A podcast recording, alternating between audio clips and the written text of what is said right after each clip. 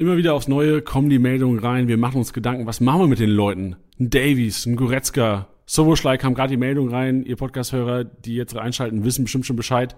Aber es gibt einige Fragezeichen, die auch länger vielleicht ausfallen. Und wir, Tiddy und ich, machen uns heute richtig Gedanken über die Leute, diskutieren das mal aus, was wir empfehlen würden. In diesem Sinne, viel Spaß bei diesem Podcast.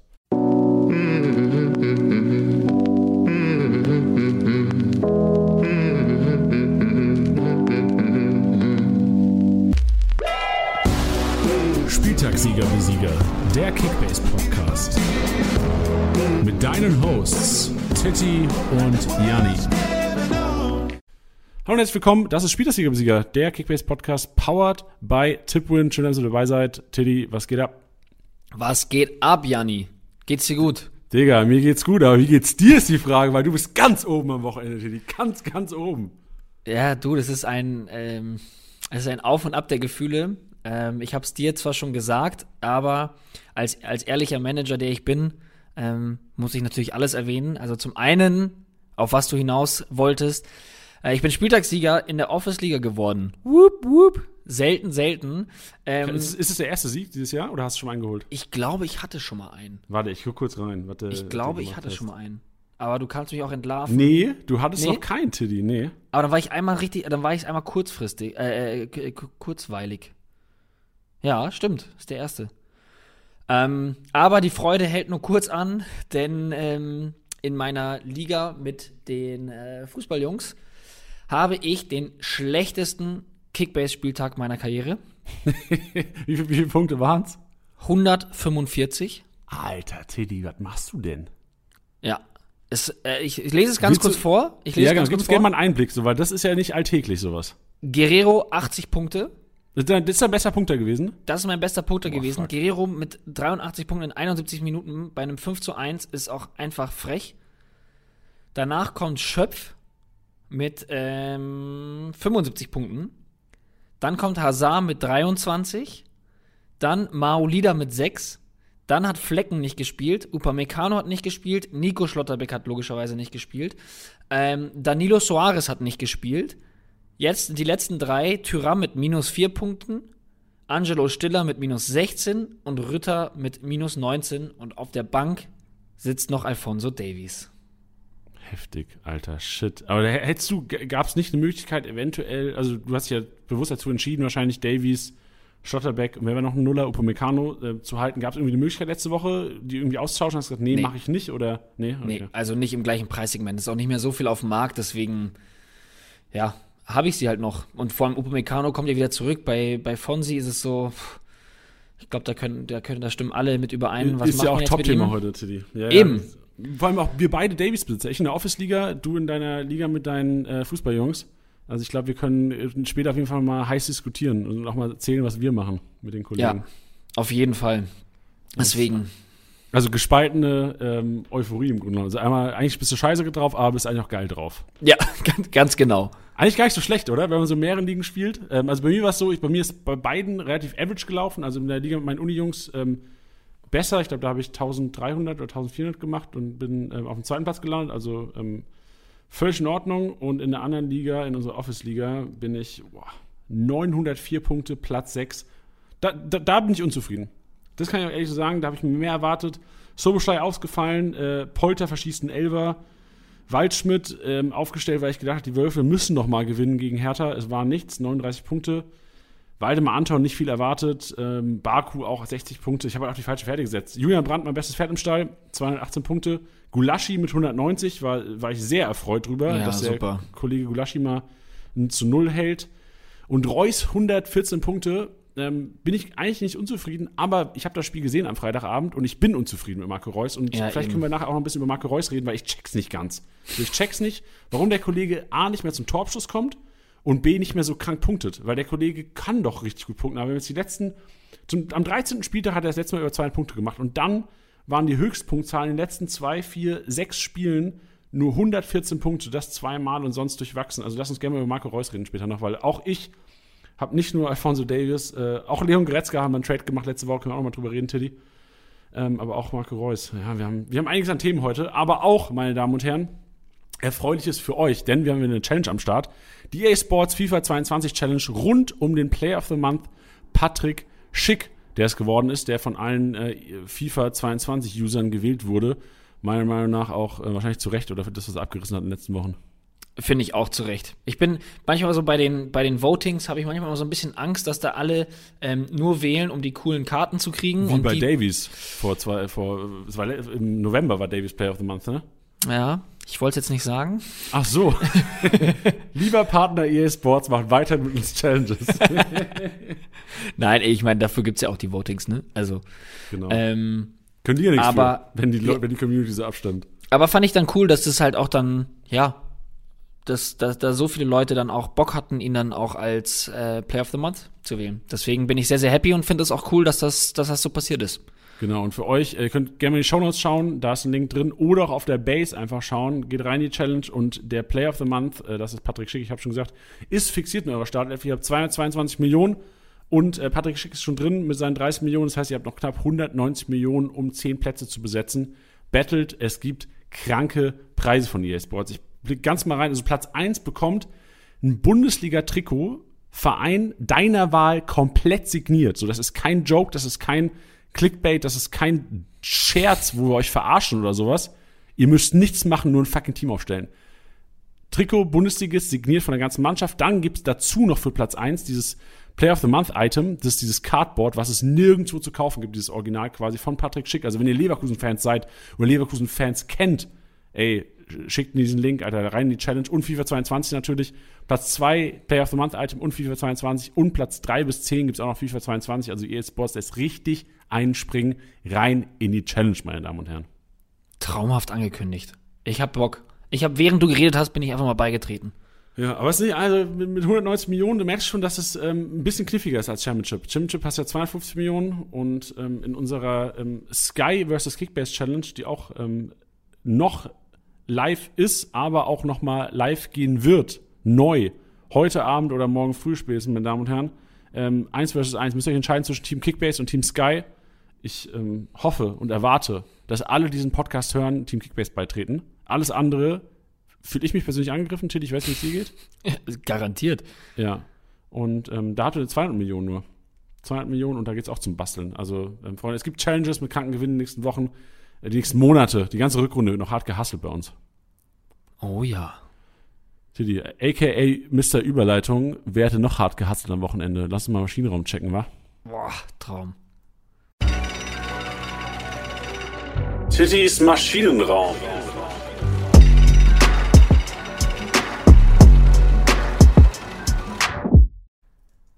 Hallo und herzlich willkommen mal wieder hier im Maschinenraum. Äh, ich habe das Gefühl, das immer sagen zu müssen, wie so ein Slogan, äh, Janni, weil du das immer mal geil gesagt hattest. Die emotionale Aufarbeitung des Spieltags. Aber Bedeutet so ist es. also, so ja, ist es, so ist es auch. Und ähm, es sind Spieler dabei, die eigentlich nicht in der Top 10 zu finden sind, ähm, weil die eh schon so viel Aufmerksamkeit haben. Und wir wollen da einfach mal so, ja, die kleinen, aber feinen Sachen mal ähm, herausheben. Und ja, nicht nur die, die Leute nehmen, die eh schon auf dem Silbertablett serviert sind. Auch, wir haben jetzt uns davor auch kurz abgesprochen, ähm, auch wenn es Jan Sommer definitiv verdient hätte. Ja, also ich glaube, der hat heute den Maschinenraum aufgesperrt mit den zwei gehaltenen Elfmetern. Der hat das Ähm, Ding gekauft, Tilly. Dem gehört das inzwischen. Allerdings, ey. Ähm, ja, schade, dass es nicht zum MVP gereicht hat, aber so ist es halt. So ist es halt, wenn Robert Lewandowski auch noch in der Bundesliga rumtanzt. Ähm, schade. Aber für wen es nicht schade war am Wochenende, die trotzdem geil abgesahnt haben, äh, möchte ich anfangen mit Grisha Prömel. Grisha Prömel einfach, äh, ich muss jetzt mal kurz gucken, ähm, das dritte Spiel in Folge mit jeweils einer direkten Torbeteiligung. Jetzt gegen Hoffenheim mit einem Tor gegen Union Berlin, äh, gegen Union Berlin sage ich schon, gegen Leverkusen mit dem Doppelpack und gegen Bochum mit dem Assist. Also krass, wie der gerade heiß läuft. Und äh, ist eigentlich auch nicht so dafür bekannt, dieser krasse ähm, Torjäger zu sein. Deswegen äh, habe ich es kaum glauben können, als ich gesehen habe, dass er schon wieder genetzt hat. Ja, mich hat's auch gewundert. Und vor allem als, als Sechser bist du ja generell eher, oder ich als Kickbase-Manager halt mich generell versuche, mich fernzuhalten von Sechsern, von Mannschaften, die nicht so viel Ballbesitz haben, wie ja Krischer Prömel einer ist. Ja. Hat mich überrascht, dass er jetzt, also wirklich vier Torbeteiligungen in drei Spielen, das klingt ja eher nach, äh, was weiß ich, ähm, Bayern-Offensivkandidat. wirklich. Ja, und da muss man mal schauen, ähm, ob einem das Geld wert ist und ob man darauf weiterhin setzt. Ähm, muss man mal sehen. Ich würde die Zeit lieber dafür nutzen, um nochmal seinen Mannschaftskollegen kurz hervorzuheben. Und das ist Bastian Otschipka. Ich weiß nicht, was mit dieser Linksverteidigerposition los ist bei Union Berlin, nachdem uns Gieselmann eh schon so überrascht hatte und Otschipka jetzt mit einem Assist auch bei 168 Punkten ist.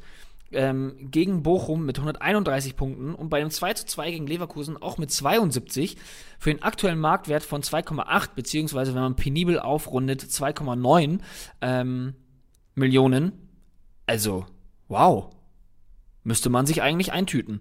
Also ich check generell nicht, was bei Union Berlin abgeht. Die holen sich ausgemusterte, oder nicht ausgemusterte, aber ich glaube, ich kann es so sagen, doch vermutlich schlechte Bundesligaspieler, die teilweise kein Bundesliga-Niveau haben, meiner Meinung nach, Gieselmann, Otschipka, und machen die einfach zu kranken Bundesligaspielern. So, ich check's nicht. Ich versteh's nicht. Was mit, also Gießmann und Chipka ist für mich die krasseste, krasseste Transformation dieses Jahr. Das hätte ich beides Mal hätte ich ähm, meine Wette verloren bei beiden. Ich hätte niemals, ich hätte vor dem Wochenende hätte ich gewettet, wenn du Chipka Startelf spielt, hätte ich gesagt, niemals macht er mehr als 80 Punkte. Hätte ich Wette verloren. Der hätte sogar ohne Torvorlage über 100 Punkte gemacht. Also Giesemann habe ich auch am Anfang des, Anfang des Jahres gesagt, so, ey, schlag mich tot, wenn ihr hier, wenn der Kollege über 10 Millionen wert ist. Der war 15 wert. So, also die Union Berlin check ich nicht. Ich würde auch gerne mal Urs Fischer irgendwann im Podcast haben. Ja, äh, würde ich auch noch, würde ich auch noch einen reinschmeißen, um deine, um deine These äh, zu unterstreichen, ist auch Genki Haraguchi.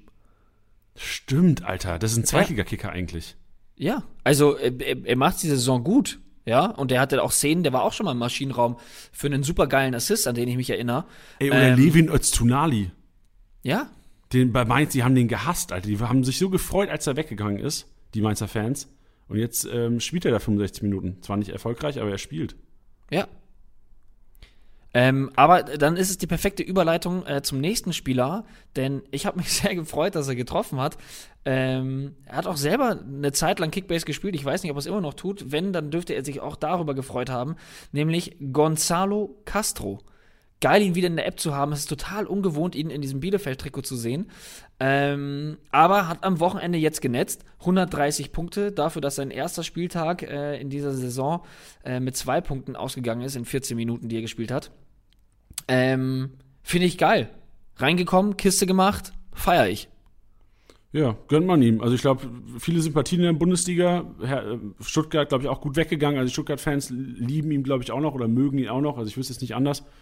Aber in diesem Sinne, also ich glaube, ähm, keine schlechte Verstärkung für die Bielefelder, vor allem erfahrener Kerl, Abschiedskampf. Also ich glaube, das wird noch ein, wird, wird eine harte Partie noch dieses Jahr und deswegen glaube ich, Castro eine Top-Verpflichtung. Vor allem auch mal, um Alternativen zu haben. Weil ich glaube, ja. stell dir mal vor, wirklich, also Pritel war jetzt auch leicht angeschlagen, glaube ich, die letzten Wochen.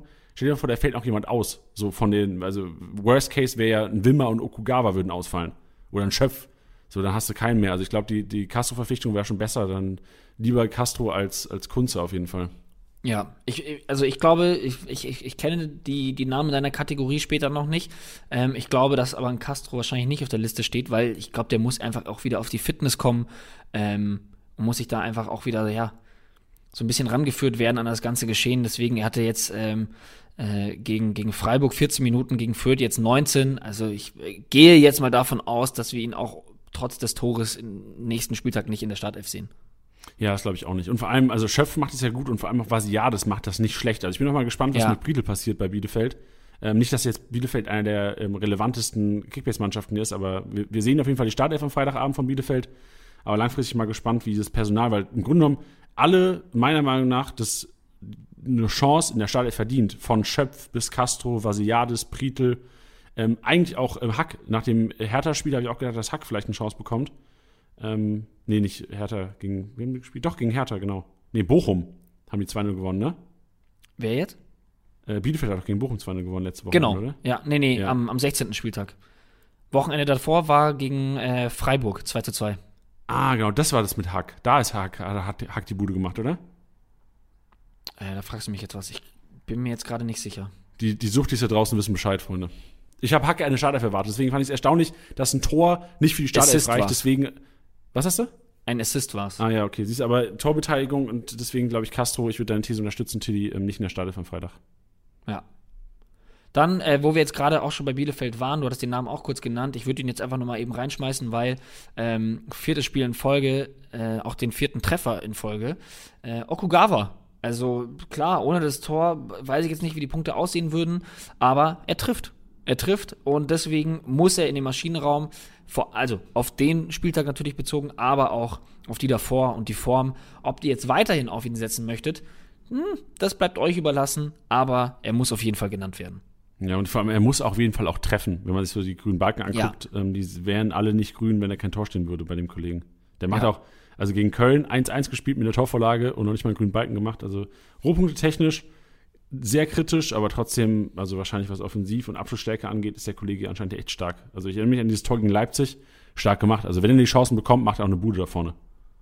Ja, wenn, wer hingegen sehr starke Rohpunkte hatte am Wochenende, ist, wenn du in die, in die Spieltagspunkte reinschaust von den Teams, musst du echt weit scrollen, weil oh. unten auf Platz 15 siehst du bei Stuttgart ganz oben Chris Führig, der Führig. einfach bei einer, der einfach bei einer 2-0 Niederlage 117 Punkte gemacht hat. Wie, Alter? Ja, es waren äh, Großchance kreiert dabei, ähm, Torschussvorlagen waren dabei. Ähm, ja, der, wird da, der hat da ordentlich Dampf gemacht. Erstaunlich, also wirklich, aber ich glaube, ein 2-0 hört sich auch anders an. Also ich, ich habe die Konferenz am Samstag geguckt und es wurde, immer wenn nach Stuttgart geschaltet wurde, wurde gesagt, ey, Alter, ohne Gulaschi wird hier die, die Bude nicht mehr stehen. Oder das nur auf jeden Fall nicht mehr stehen. Also ich glaube, die Stuttgarter ähm, haben anscheinend nicht so, so schlecht gespielt, wenn man der Konferenz äh, Glauben schenken mag oder dem Konferenzmoderator. Ja, also ich habe es da auch in, in der äh, vollen Länge nicht gesehen, deswegen, ich muss auch sagen, ich fand den, ich fand den äh, äh, Konferenzschnitt äh, ziemlich wild am Wochenende. Es wurde immer sehr schnell gewechselt und ich, ich man konnte sich schwer ein Bild von einzelnen Partien machen.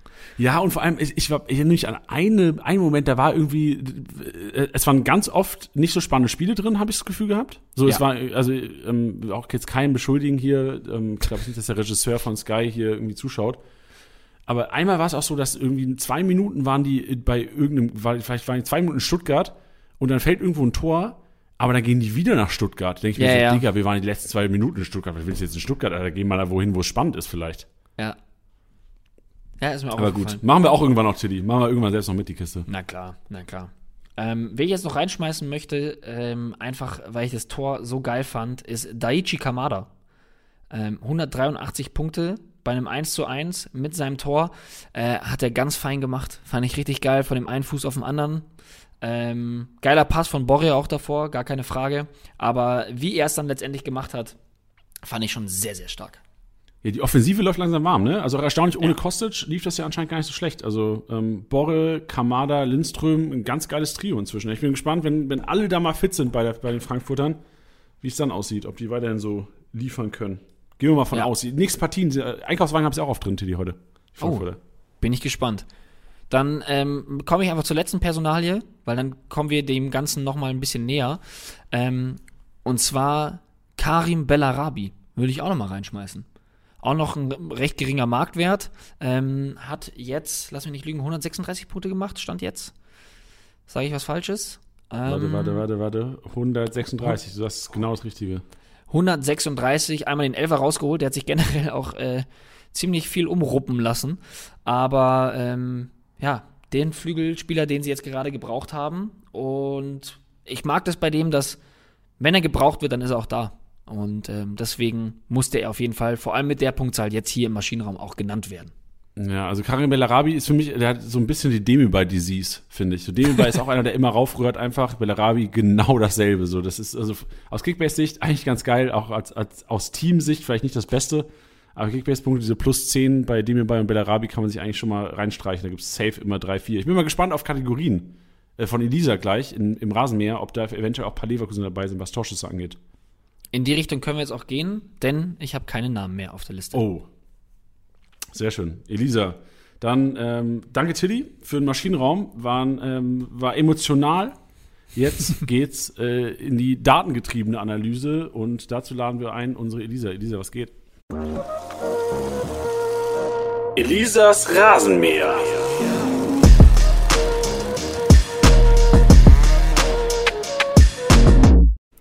Ja, hallo, herzlich willkommen wieder hier in meiner Garage, wo der Rasenmäher steht. Nehmt gerne Platz und äh, wir rasieren zusammen mal die Statistiken durch und beginnen wie immer mit dem Abwehrboss.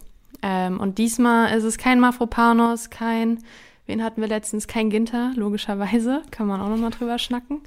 Ähm, ja, gar nicht gespielt am Wochenende. Ja, das war auch ähm, sehr interessant, dass er da auf der Bank Platz genommen hat. Hat ja auch für ordentlich Zündstoff gesorgt.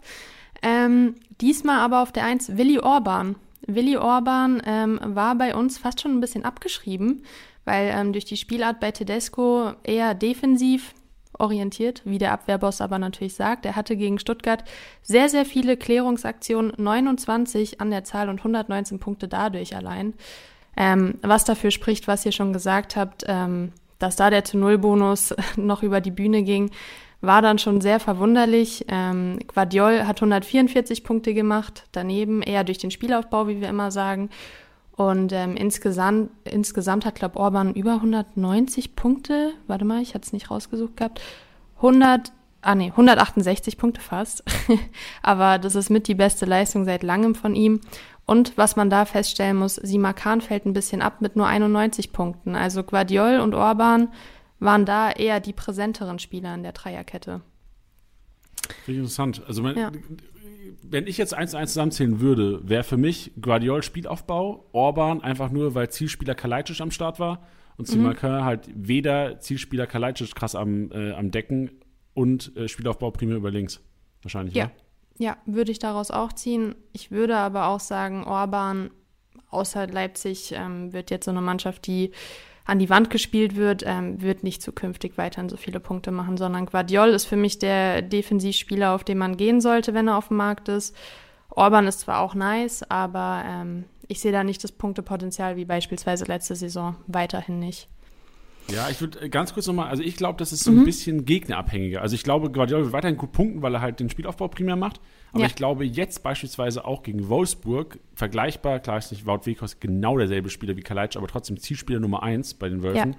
Ich kann mir schon vorstellen, dass es vielleicht so ein bisschen ähm, auch Rohpunkte, was geklärt plus, äh, plus 5 angewirkt, da noch regnen wird, aber dann ähm, würde ich auch ganz klar wieder auf Guardiola setzen. Stimmt, auch ein guter Take. Ähm, je nach Matchup muss man natürlich dann entscheiden, aber wenn man langfristig planen muss, Orban eher schwieriger, würde ich sagen, die Saison.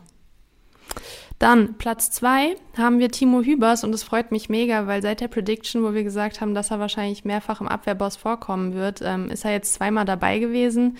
Ähm, Im Vergleich zu Kilian wirklich der viel bessere Punkter, was Kickbase angeht. Ähm, jetzt hatte er 94 Punkte bei der Niederlage, die ja wirklich hoch ausfiel.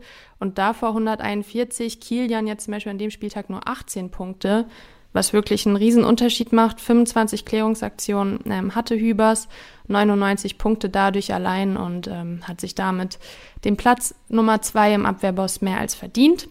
Dann haben wir Platz drei Maxim Leitsch. Auch interessant, war ja auch einer, über den man oft gesagt hat, ja, wenn er wieder fit ist, dann ähm, ist er auch eine Kategorie äh, Rohpunkte, ähm, 20 Aktionen, 96 Punkte dadurch. Jetzt kommt ein bisschen äh, Name-Dropping. Tuta danach, auch 23 Aktionen, 96 Punkte, also teilt sich mit Leitch ähm, den Platz 3. Dann Jonathan Tah, 82 Punkte, Staphylidis 80 Punkte, Hector 70 Punkte, Pieper mal wieder mit 68 Punkten. Nia KT, der wahrscheinlich noch auf vielen Märkten verfügbar ist, ist auch auf jeden Fall eine Kaufempfehlung. 165 Punkte hat er jetzt gemacht. Und es geht gegen Fürth. Also da würde ich zuschlagen, genauso wie, äh, wie bei Saint-Just, der aber nicht im Abwehrboss drin ist, ähm, aber hat ja trotzdem sein Tor erzielt und sehr gut gepunktet.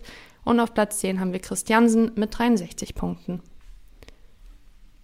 Christiansen, heftig. Ja, okay. das ist der Abwehrboss. Christiansen ist Sechser, oder, bei den Fürtern? Gerade Sechser gespielt? Ich hätte jetzt eher gedacht, dass er in der Innenverteidigung spielt, oder? Nee, Obwohl, nee, 4G war, 4G war, ja, stimmt, dann ist er Sechser. Erstaunlich, krass. Finde ich interessant. Ja. Also haben wir anscheinend eher, also verstehe ich ja auch, aber wahrscheinlich, ich habe das Spiel jetzt nicht gesehen von, von Fürth, aber wer dann in meinem Kopf wäre jetzt, vier Geber Griesbeck haben schön Christiansen äh, auf Klos geschickt. Hat Klos gespielt überhaupt? Nee, Serra hat mm -mm. gespielt, ne? Lassme. Oder Lassme. Ja, Lassme hat Okay, interessant. Weil eigentlich ist ja immer Ortega-Klos die Kombi, wahrscheinlich, aber dann, äh, ich weiß nicht wer, aber ich, ich habe das Spiel nicht gesehen. Ich hätt, jetzt hätte ich es gern gesehen, um hier eine Analyse zu bringen, aber vergiss einfach die letzten zehn Sekunden, die ich hier versucht habe, irgendwas rauszupressen.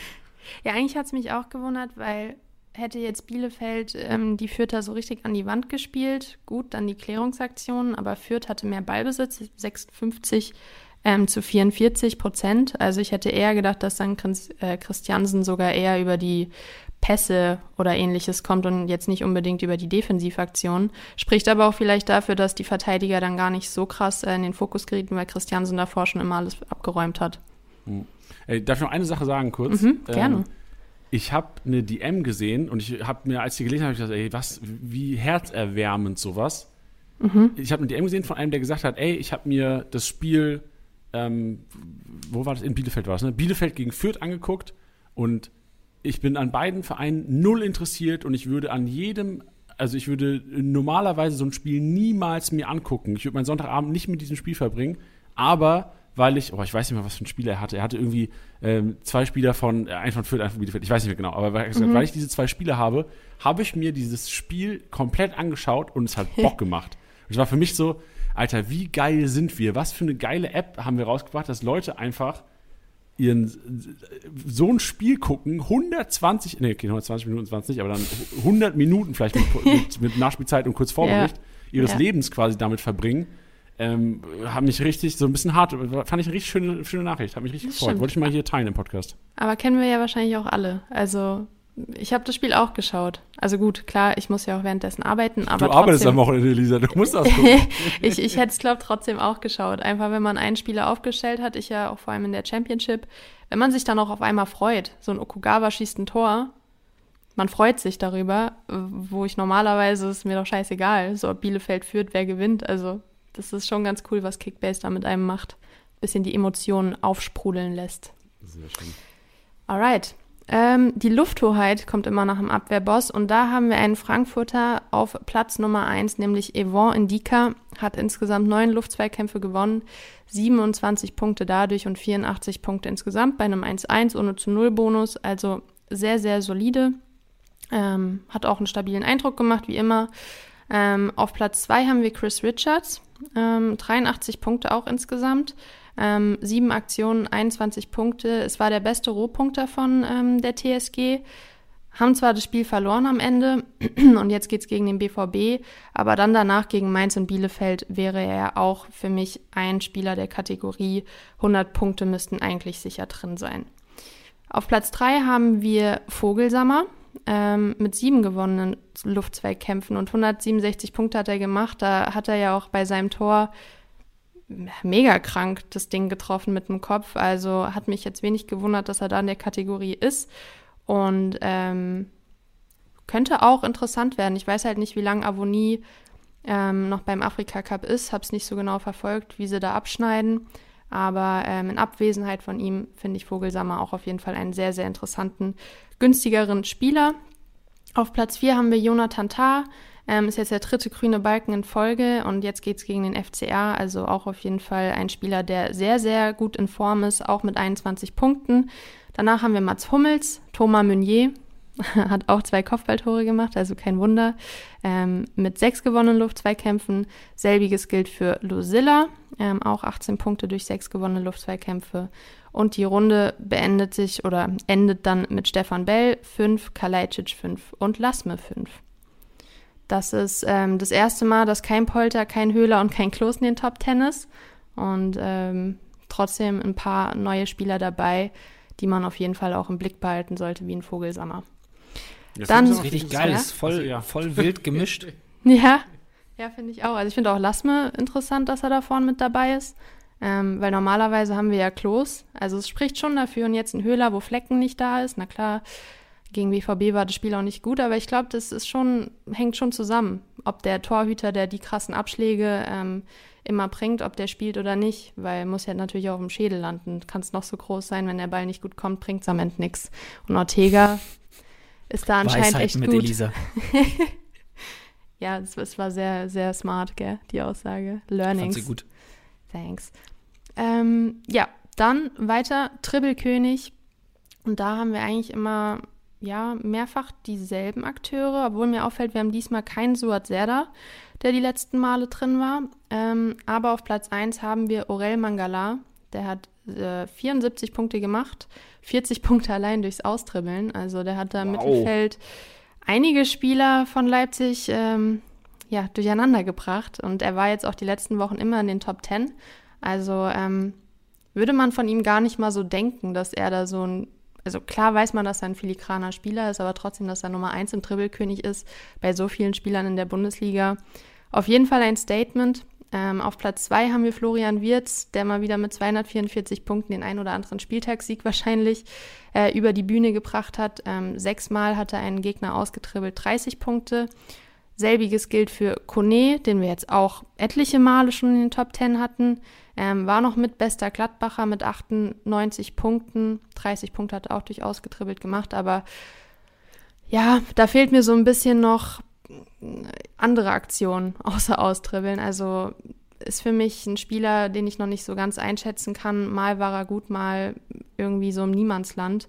Also dribbeln kann er gut, aber was er sonst noch so kann, weiß ich nicht so genau, müsste man mal verfolgen weiterhin. Ähm, auf Platz 4 haben wir Daniel Mahlen, fünfmal ausgetribbelt. Ähm, auf habe ich klar, ja doch, fünf, genau. Auf Platz 5 haben wir dann Marco Reus, viermal ausgetribbelt, wie Janni gesagt hat.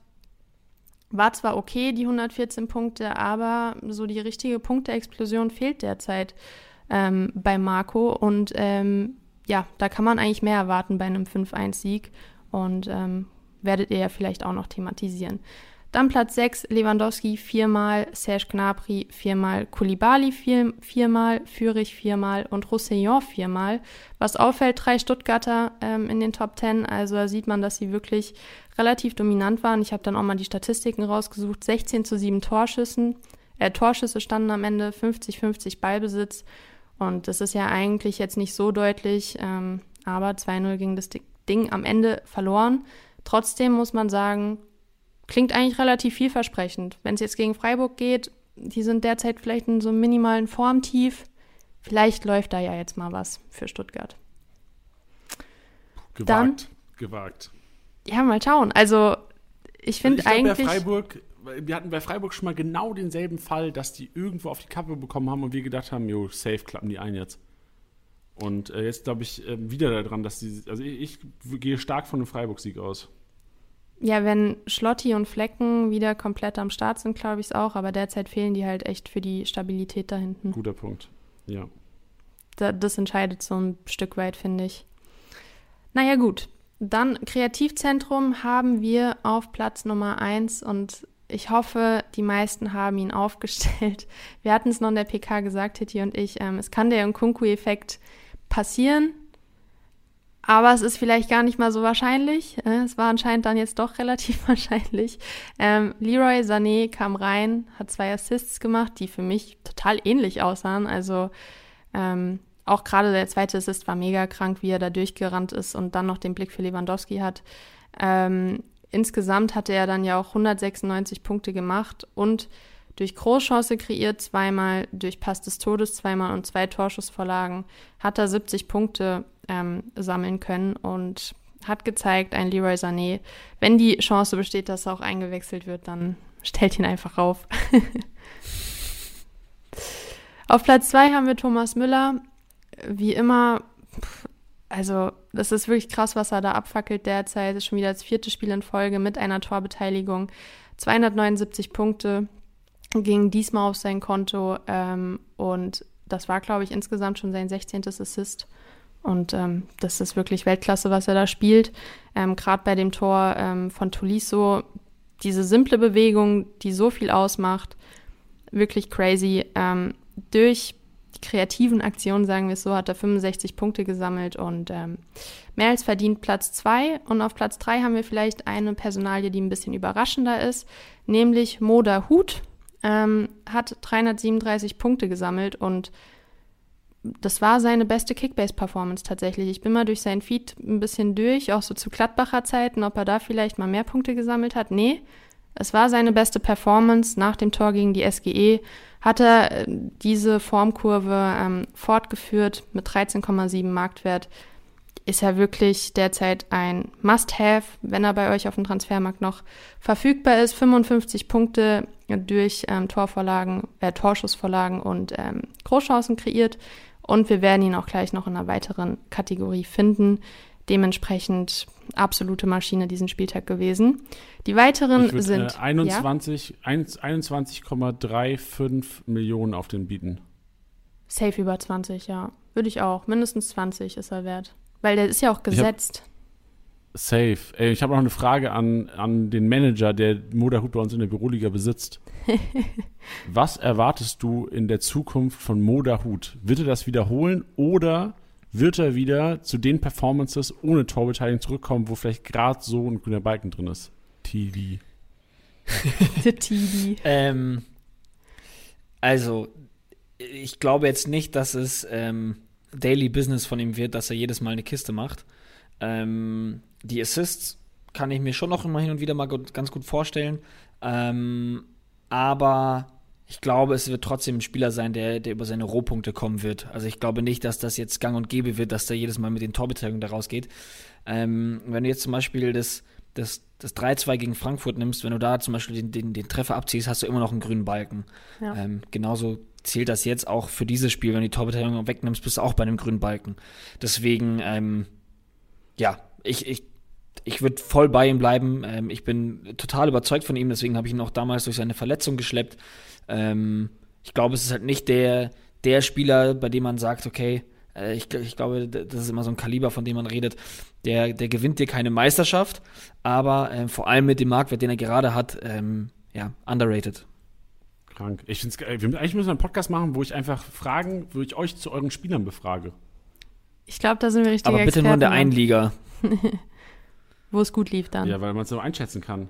Ja, true. Ja, oder auch schlecht so. Also bei Elisa, dich würde ich jetzt zum Beispiel fragen zu, ähm, wen haben wir? Hm? Borre. F Torvorlage gemacht, 78 Punkte, nur 78 Punkte bei einem 1-1. Ist Borre einer, der auch ohne Torbeteiligung Punkte kann? Willst du jetzt wirklich ein Statement? Ja. Also, ja. Ja. ähm, ja, also er ist jetzt nicht der klassische ähm, Spielmacher-Stürmer, wie jetzt vielleicht eher ein Kramaric oder so, äh, der jetzt aber in letzter Zeit leider auch nicht so krass gepunktet hat. Er ist aber auch nicht der Weghorst, der nur über Tore kommt. Der ist einer, der sehr, sehr viel anrennt, der ähm, auch hinten raus mitarbeitet und nicht äh, nur vorne bleibt. Der rennt teilweise zwölf Kilometer in einem Spiel, also der ist mega fleißig. Ähm, jetzt in dem Spiel ist er halt ein bisschen untergegangen tatsächlich, aber ich würde nicht sagen, dass er zwingend eine Torbeteiligung braucht, ähm, gerade gegen Teams, wo man mehr Ballbesitz hat. Und bei Teams, Dann die einen natürlich direkt. dominieren, dann, Ja, dann ist es schwieriger. Ja? sorry, ich wollte nicht unterbrechen. Nur die nächste gut. Frage direkt hinten dran. Vincenzo Griffo, Mhm. minus 8 Punkte gemacht, zur Halbzeit ausgewechselt. Machst du dir Sorgen oder kein Ding, weil eh Startelf gesetzt und wird wieder punkten?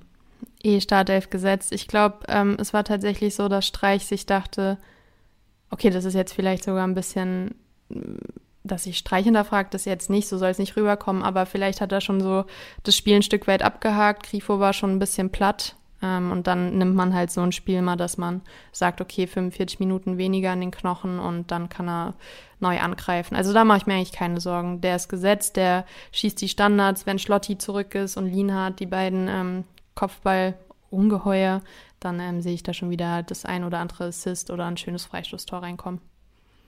Stark. Also, mir gefällt das Format. Ich mach, wir machen irgendwann mal einen Podcast, ein Special, wo wir, wo wir einfach Leute zu ihren Spielern befragen. Finde ich geil. Ja, ich glaube, das kann ganz gut sein.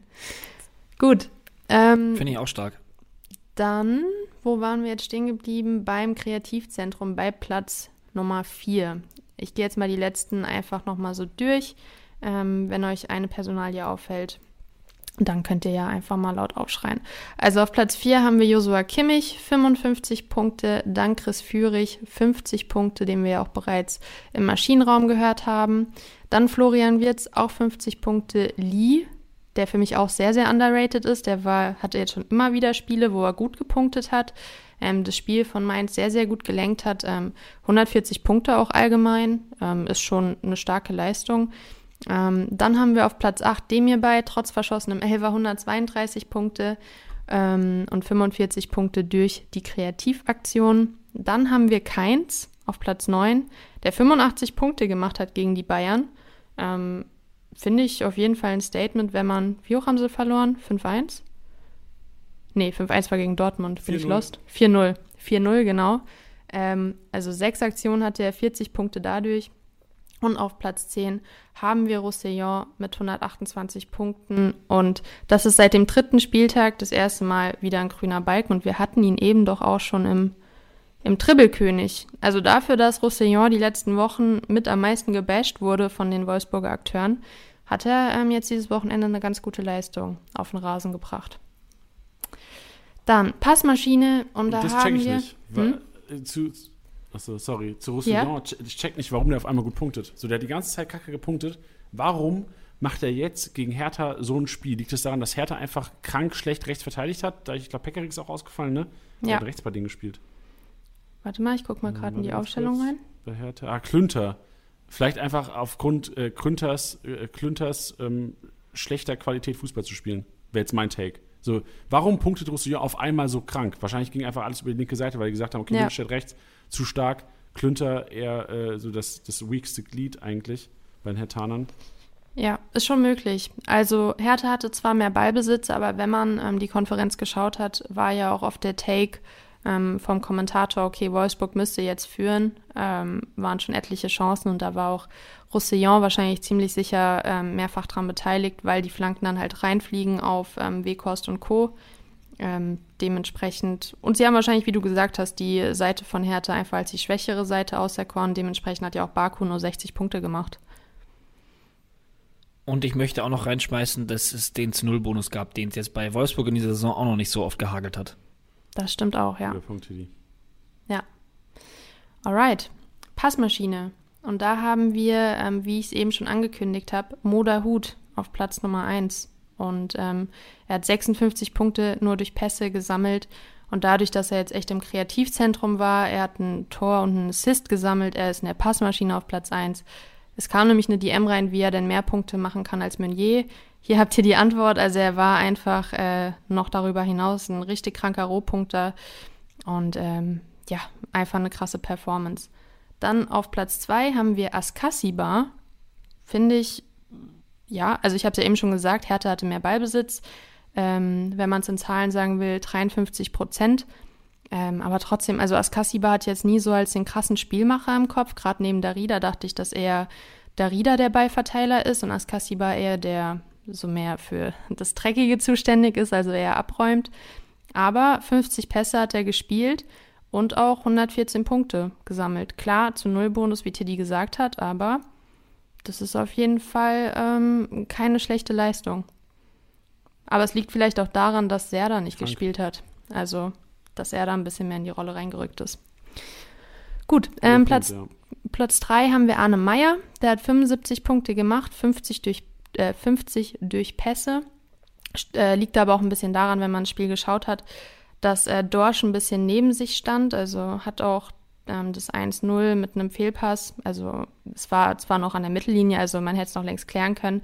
Aber das sind natürlich Einladungen, die da verschenkt werden. Und Meyer hat dann vielleicht das Spiel so ein bisschen mehr an sich gezogen. Dementsprechend er auf Platz 3. Ähm, auf Platz 4 haben wir David Raum. Ähm, Finde ich interessant, dass er neben den Flanken jetzt auch immer mehr Spielanteile hat. 49 Pässe hat er gespielt und dadurch auch 49 Punkte. Hoffenheim hatte halt auch 58 Prozent Ballbesitz, dadurch dann halt natürlich auch mehr Pässe gespielt.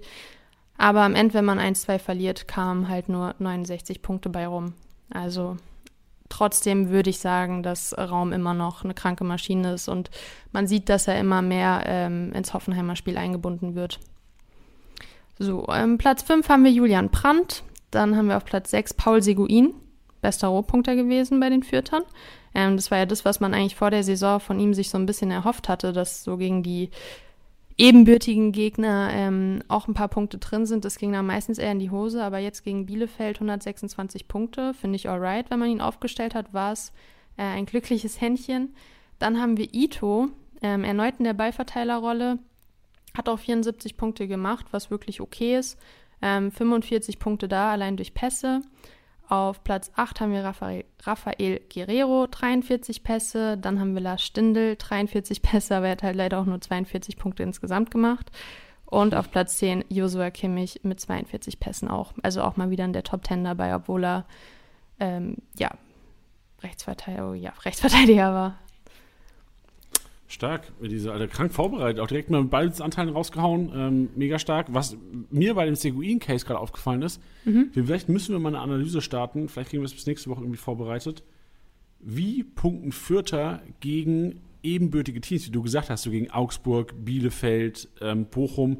Ich habe hab mir jetzt mal gerade Pause gegen ins Spielerprofil angeguckt und der hat echt, der hat wahrscheinlich einen 100er Punkteschnitt gegen alle Mannschaften, was weiß ich, von Platz ähm, Ja. 11 bis ähm, 18 oder Ja. 17, weil Fürth ist ja 18.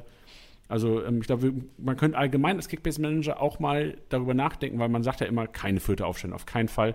Es gibt einige Fürther, die du an manchen Spieltagen aufstellen kannst, durchaus. Vielleicht ist das auch mal ein ganz gutes Thema für nächsten Wochen. Mensch, wir haben richtig viele Ideen, gehen aus diesem Podcast hervor, freut mich. Ja, finde ich auch gut. Es war ja auch in der Hinrunde so, dass Fürth gegen Bielefeld ja sehr, sehr viel besser war, wo sich die Fürther dann ja auch geärgert haben, dass sie das Ding nicht geholt haben.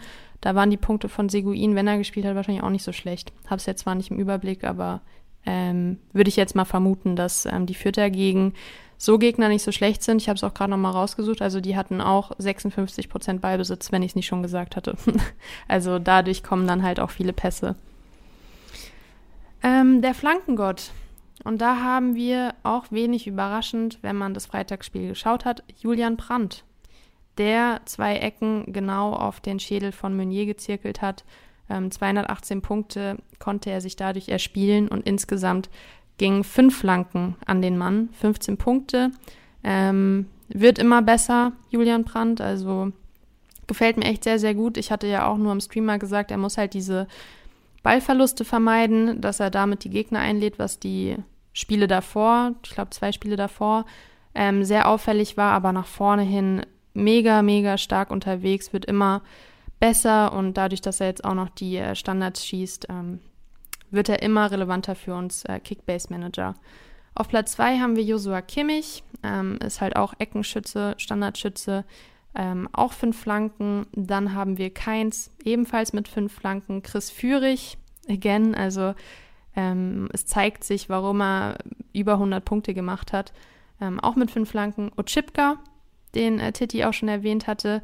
Da kam auch die Frage auf, die wir zusammen mal durchgehen können. Ähm, wird er jetzt weiterhin spielen, wenn Gieselmann auch zurück ist? Ich hatte im Stream gesagt, ich kann es mir eigentlich nicht vorstellen, auch wenn er jetzt gut performt hat. Ähm, aber wenn Gieselmann wieder komplett fit ist, sehe ich ihn eher gesetzt. Was sagt ihr?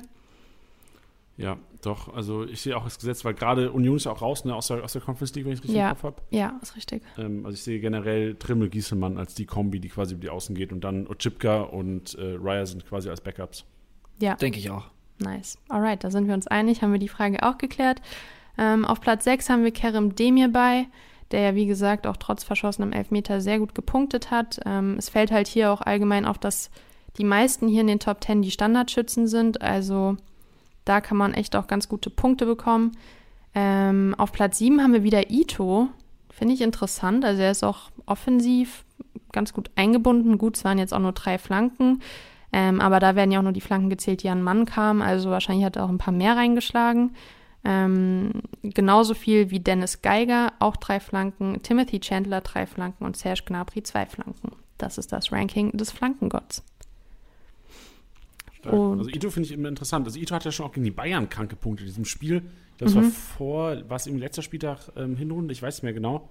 Oder vorletzter Spieltag Hinrunde, ich hatte es nicht mehr genau im Kopf, aber in diesem Spiel hat Ito auch krank gepunktet und es war ein Spiel, was auch ähm, nicht in der Konferenz war. Ich weiß nicht, ob es Samstagabend oder Freitagabendspiel war. Mhm. Aber man hat gesehen in dem Spiel, dass Ito wirklich technisch was drauf hat. Also kein klassischer Innenverteidiger von seiner Technik her. Deswegen ähm, für mich jetzt keine Riesenüberraschung, aber auch was, was Kickbase-Manager auf jeden Fall im Kopf behalten sollten, langfristig. Weil äh, Kempf ja auch sehr wahrscheinlich ähm, nicht mehr so viel Einsatzzeit bekommen wird bei den Hertanern. Äh, bei, ja, nee, da wechselt er ja vielleicht hin. Bei den Stuttgartern, ja. Ja, wenn man auch das Profil von Ito durchschaut, ähm, jetzt die letzten Spiele, ähm, begonnen beim BVB am 12. Spieltag. Also dann gehe ich es einfach mal so durch. Da hat er 109, dann 227 Punkte, dann 113 Punkte, 111 Punkte, 73 Punkte und 45. Das waren mit die schlechtesten, aber die 73 waren auch gegen die Bayern. Ähm, 121 Punkte und jetzt nochmal 75 Punkte gegen Leipzig. Also das ist für Stuttgart, die auf Platz 17 stehen. Also Sehr denkt man eigentlich nicht, ne? Ja. Ja. Also auf jeden Fall auch ein Spieler, den man sich holen kann, wo man mit sicheren Punkten ähm, oder von sicheren Punkten ausgehen kann, außer wie bei meinem Mafropanos, er verschuldet halt einen Elfer oder so, was sehr weh tut, aber passiert halt mal. Gut, torhungrig. Und da war ja die Frage, ob wir den ein oder anderen Leverkusener dabei haben, gell? Eben, hattet ihr gesagt, glaube ich. Ich habe ich es vermutet, weil die so viel Wäre auch, mein, Ja. wär auch mein erster Gedanke gewesen, tatsächlich. Ist auch richtig. Auf Platz 1 haben wir Patrick Schick. Ähm, hat sehr viel versucht. Ähm, war auch für mich, trotz des verschossenen Elvers, eine sehr starke Partie von ihm, weil er halt sonst ja so eine Aktion hat und das ist dann das Tor und dadurch hat er gute Punkte. Aber diesmal war er echt ganz gut eingebunden. Ähm, spricht auch dafür, dass er acht Torschüsse abgegeben hat. Also der wollte dann wahrscheinlich auch den verschossenen Elfer echt wieder gut machen, hat er dann ja auch zum Glück gemacht. Also 80 Punkte durch Torschüsse und 139 Punkte insgesamt, trotz diesem Elfer-Fauxpas. Ähm, das ist wirklich sehr, sehr konstant und sehr solide. Dann haben wir Lewandowski mit sieben Schüssen, 70 Punkte dadurch. Lindström mit sechs Schüssen, der aber auch zwei richtig kranke Hochkaräter hat liegen lassen, sonst hätten es wirklich mehr Punkte sein können für ihn. Ähm, auf Platz 4 haben wir Erling Haaland ähm, mit fünf Torschüssen. Dann haben wir Musiala mit vier Torschüssen, Thomas Müller mit vier, Barrero Martins mit vier, Stach mit vier, St. Just mit vier und da fällt einem auf, drei Mainzer hintereinander. Also die hatten auch, die waren wirklich Vor allem torhungrig. IV. Vor Ja, allem Saud Just, Alter, was ist denn Ja. los mit dem Kollegen? ist neben Nia KT für mich auch eine klare Kaufempfehlung, hat ja auch das Tor geschossen. Also ähm, wer ihn jetzt auf der Bank hatte, ähm, das tut mir echt leid. Aber konnte man nicht erahnen, dass er. Sagt Dass er die, so- die Stach auf der Bank hat am Wochenende. Ja, deswegen fühle ich es ja. Deswegen fühle ich es umso Also, mehr. okay. Ähm, und Platz Nummer 10 haben wir Sascha Kalajdzic mit vier Torschüssen. Also Das kein, sind- nicht kein Demir bei, kein Bellarabi. Mm-mm. Nur Schick. Heftig. Aber Schick hat halt auch achtmal draufgeschossen, ne?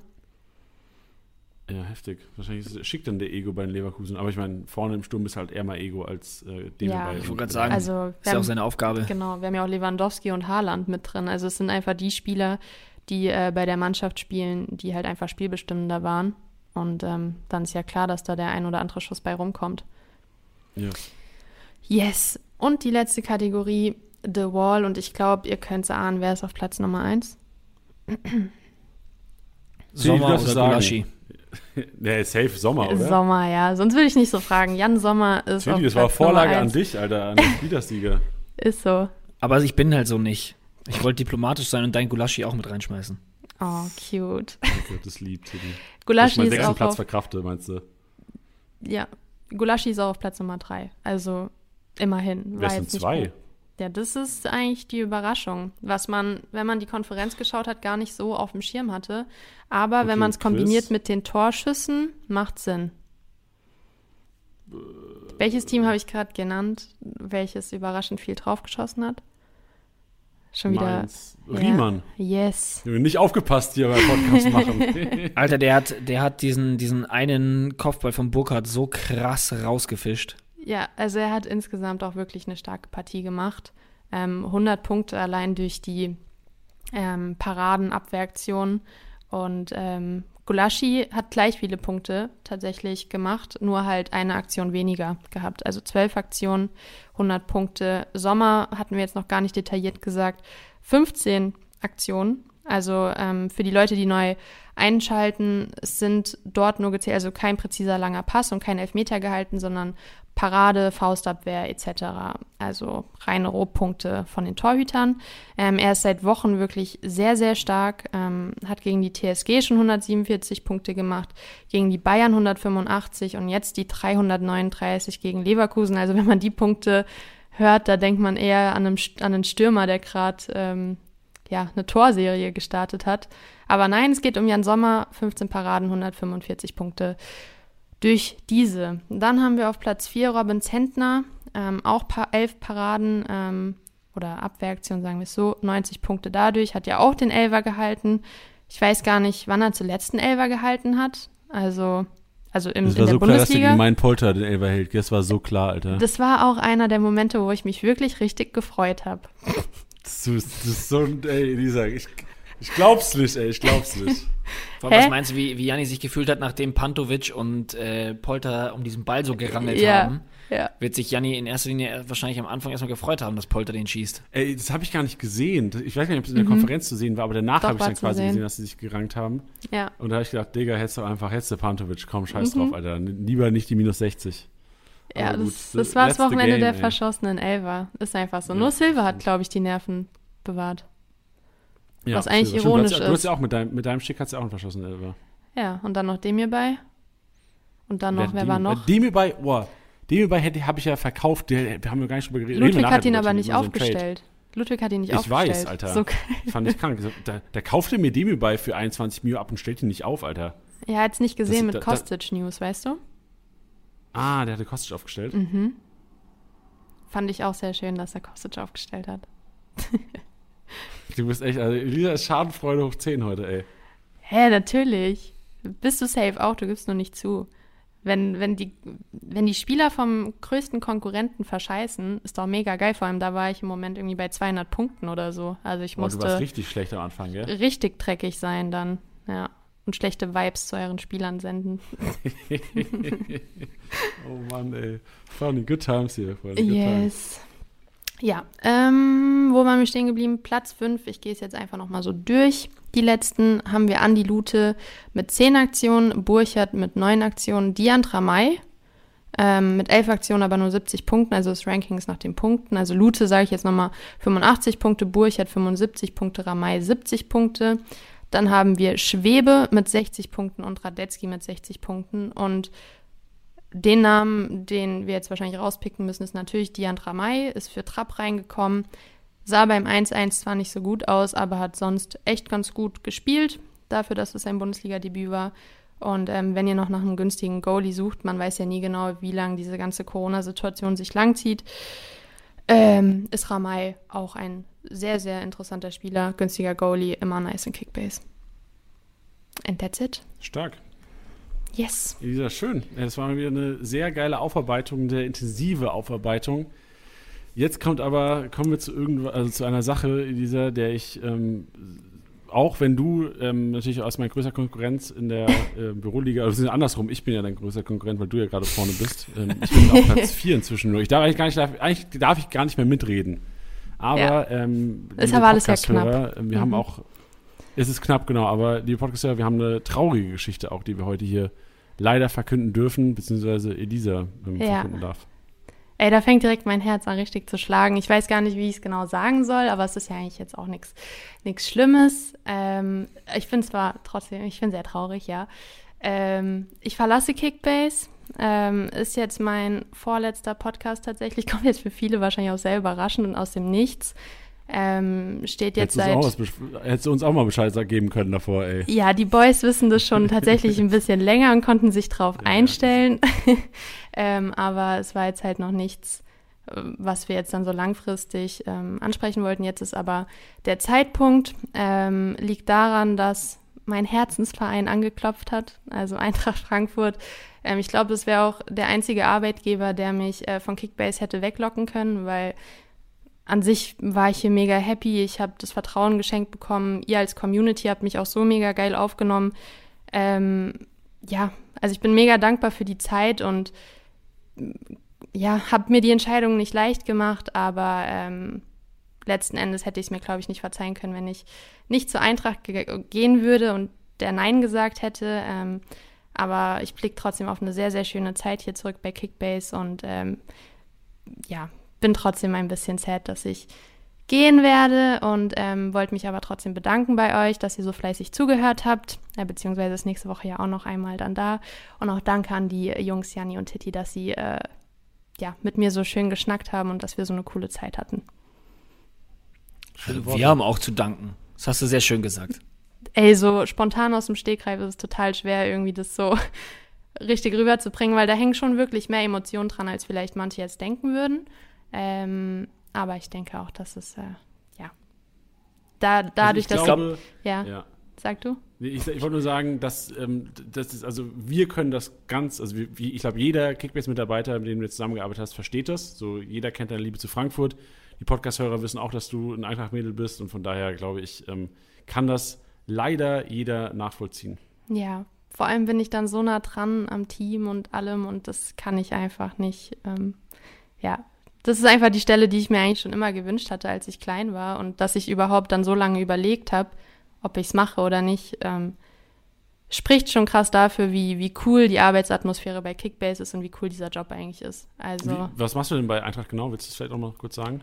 Ja, also ich gehe in die Medienabteilung der AG. Also ich mache ganz viel mit den Boys, sagen wir es einfach so. Also coole, coole neue Aufgaben stehen an.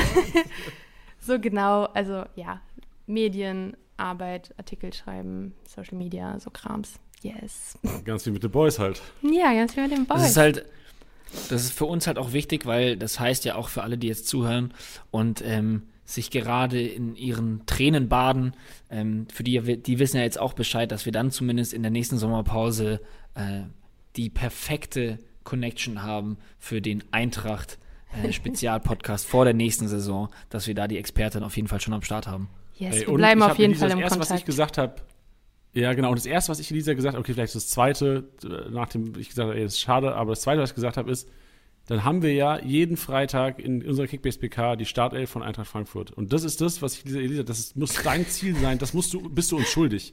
Dass du die Startelf von Eintracht Frankfurt am Freitag 17 Uhr schön liegen kannst bei uns. Ja, ich glaube, so Insights rausgeben gestaltet sich ein bisschen schwieriger, aber wir schauen mal. Ja, schauen ja, jetzt mal. auch, ja. Ja, wir reden, wir, ja, ja, genau, richtig. Wir schauen. Wenn Tilly und ich dann eine hundertprozentige äh, Trefferquote haben bei der Frankfurt-Aufstellung, Freunde, ab Februar, macht euch Gedanken, ey.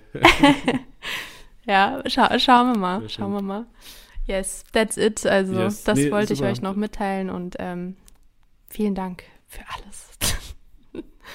Mensch, lange nicht mehr so einen emotionalen Moment gehabt hier bei SCSB. Ähm, wie gesagt, äh, schöne Worte, Lisa. Danke dir. Und das Danke Gute ist euch. ja, so traurig das jetzt ist, wir haben dich nächste Woche auf jeden Fall nochmal bei uns im Genau. Podcast. Eine kleine Abschluss-Ehrenrunde, die One Analyse des, ähm, was hier, 19. Spieltag ist dann, ne? Nee, 20. 20. Spieltag. Genau, Mhm. richtig. Yes, freue ich mich drauf. Schön. Gut, habe euch lieb. Bis dann. Ciao, ciao. Wir dich auch. Mach's gut. Tschüss. Will ich auch. Tschüss.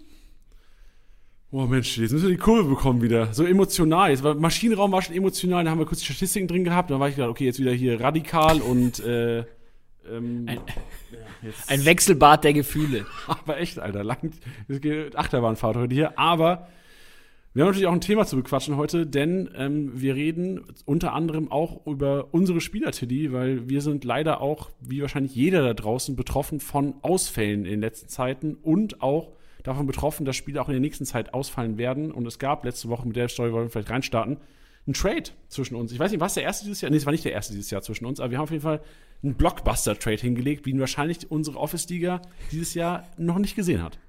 Ein Blockbuster-Trade, das finde ich stark. Ja, weil ich meine, gerade in so einer kompetitiven Liga, ähm, in der wir uns befinden, könnt ihr wahrscheinlich auch, ähm, ja, bei euch geht es wahrscheinlich genauso ab, dass sehr wenige Transfers auch zwischen den, den, ähm, den Spielern selber bzw. den Managern stattfindet, weil man vielen auch einfach oft die Spieler nicht gönnt.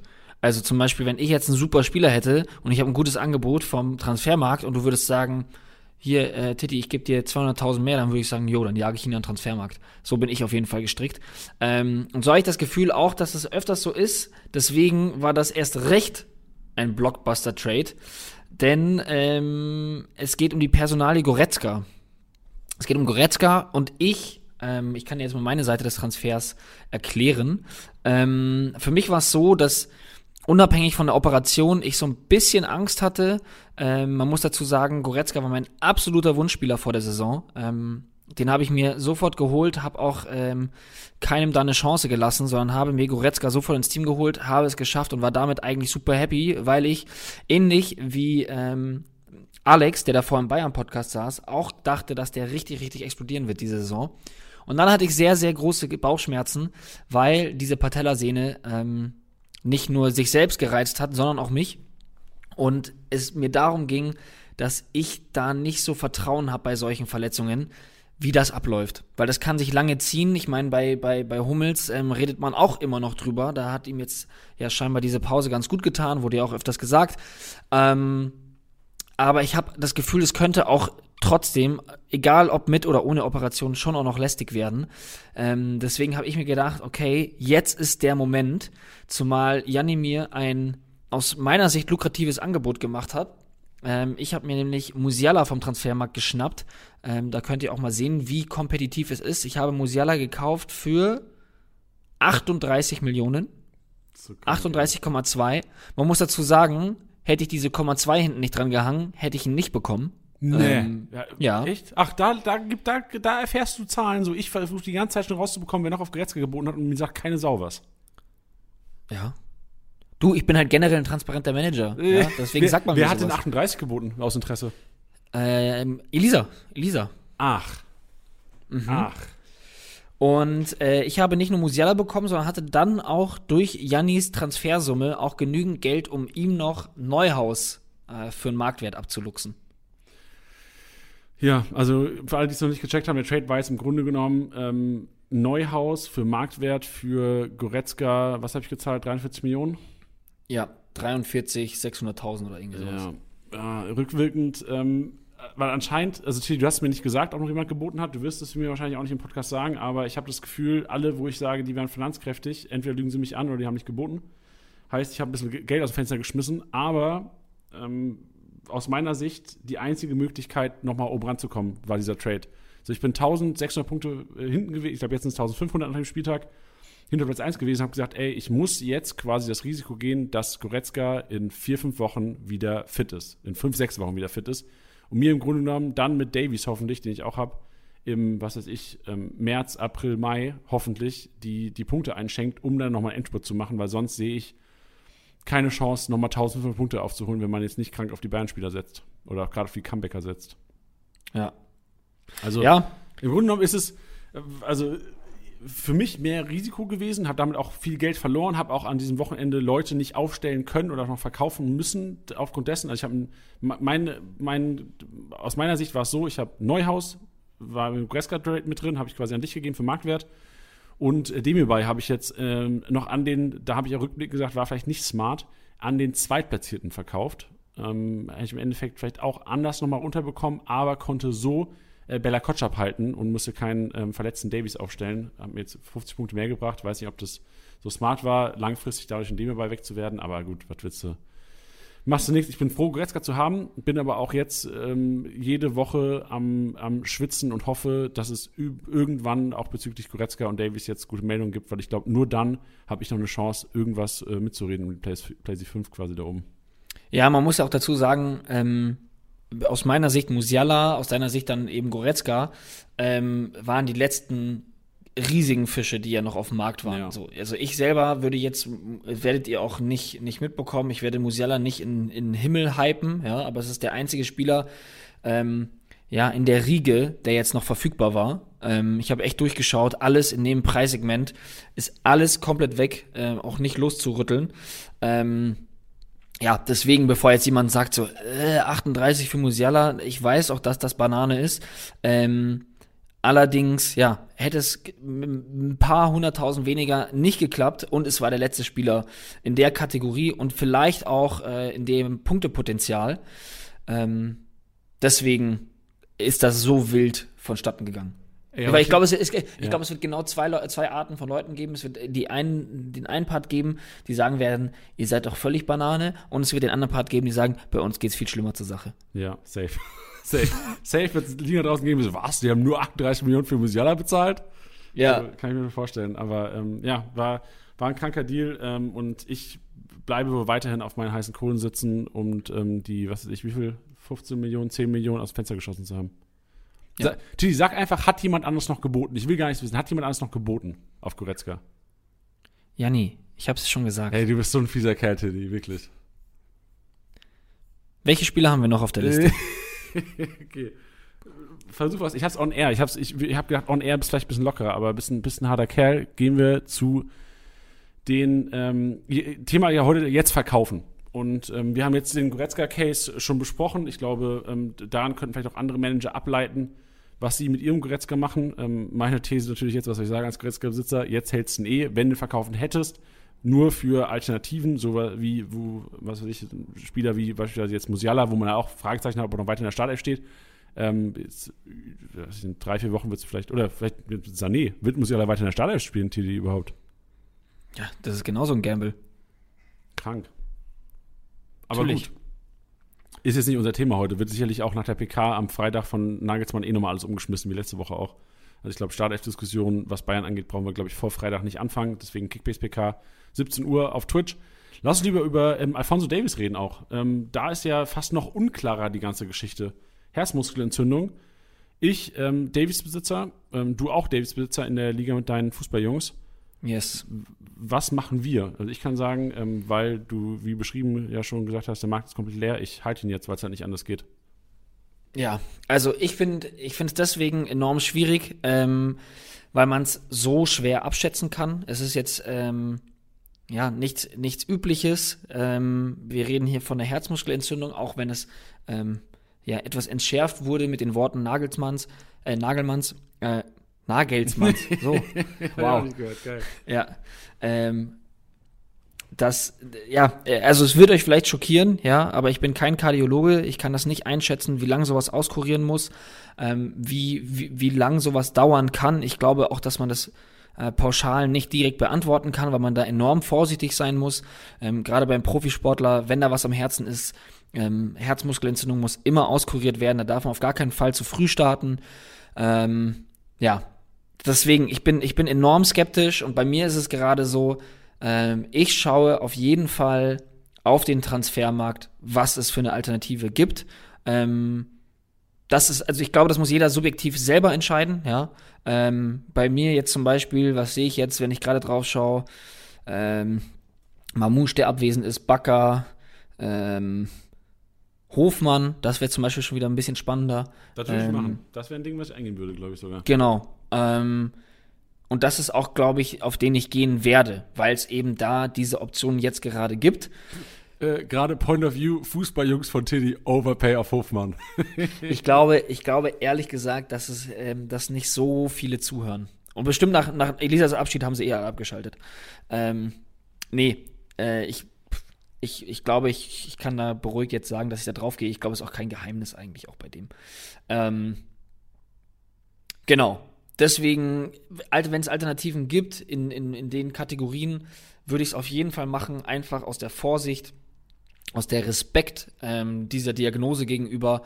Ähm, und es, da gilt es auch einfach abzuwarten, aber äh, es, es, es- kann immer doof laufen. Also ich- nicht, dass es für ihn kritisch wird, sondern einfach, dass es lange dauert. Ja, genau. Also ich habe auch mal jetzt ganz simpel, was ich, ähm, was man eigentlich nicht machen soll, gerade wenn man selbst irgendwelche Symptome hat oder sowas, ist googeln.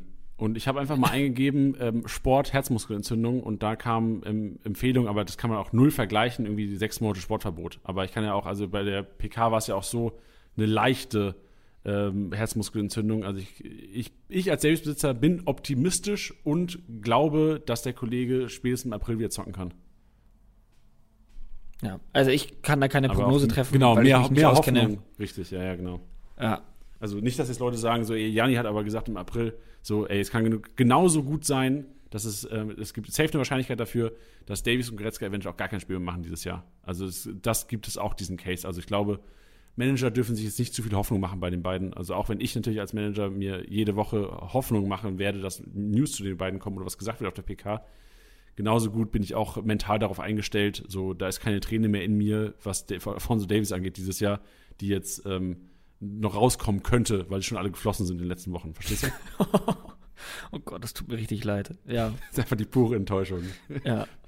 Auch, auch Point of View, 1500 Punkte hinterm ersten, wo man vor drei Wochen noch Erster war. Ja. Scheiße.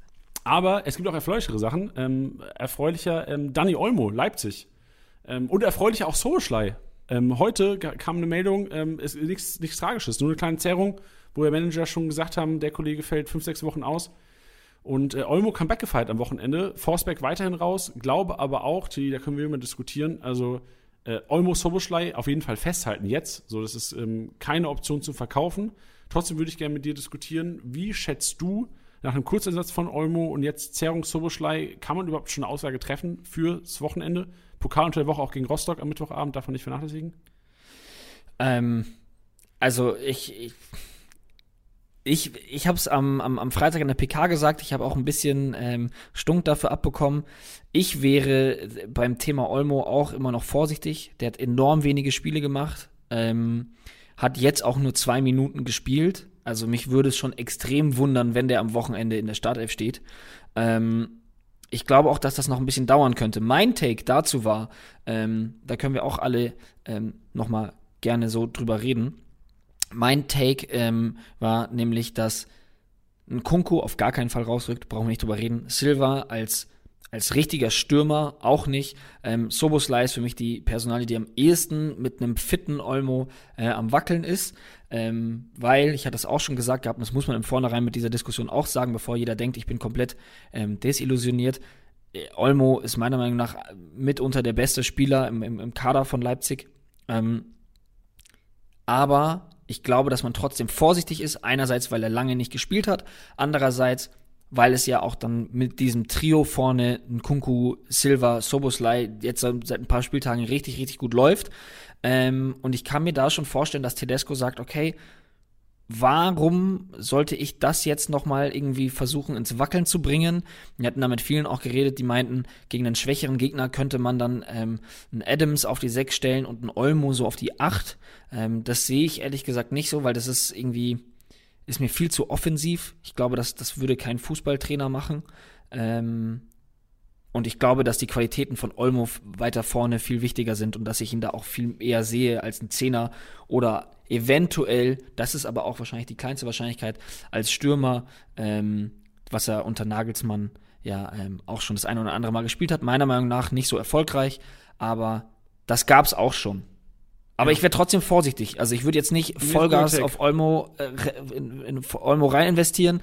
Ähm, ich wäre vorsichtig. Ich, ich, glaube nicht, dass wenn der, selbst wenn der bei 100% ist, dass der garantiert in der Startelf steht. Ja, sehe ich auch so genau. Und ich sehe auch nicht, dass eine, die Dreikette zu einer Viererkette wird, was ja so die Hoffnung aller Olmo-Soboschlei-Besitzer sind, glaube ich, um sich da gar keinen Kopf mehr zu machen. Also ich sehe nicht kurzfristig, dass Olmo, Soboschlei und Kunku alle drei in der Startelf stehen werden, mit Silver zusammen. Also vier Offensive sehe ich nicht kurzfristig.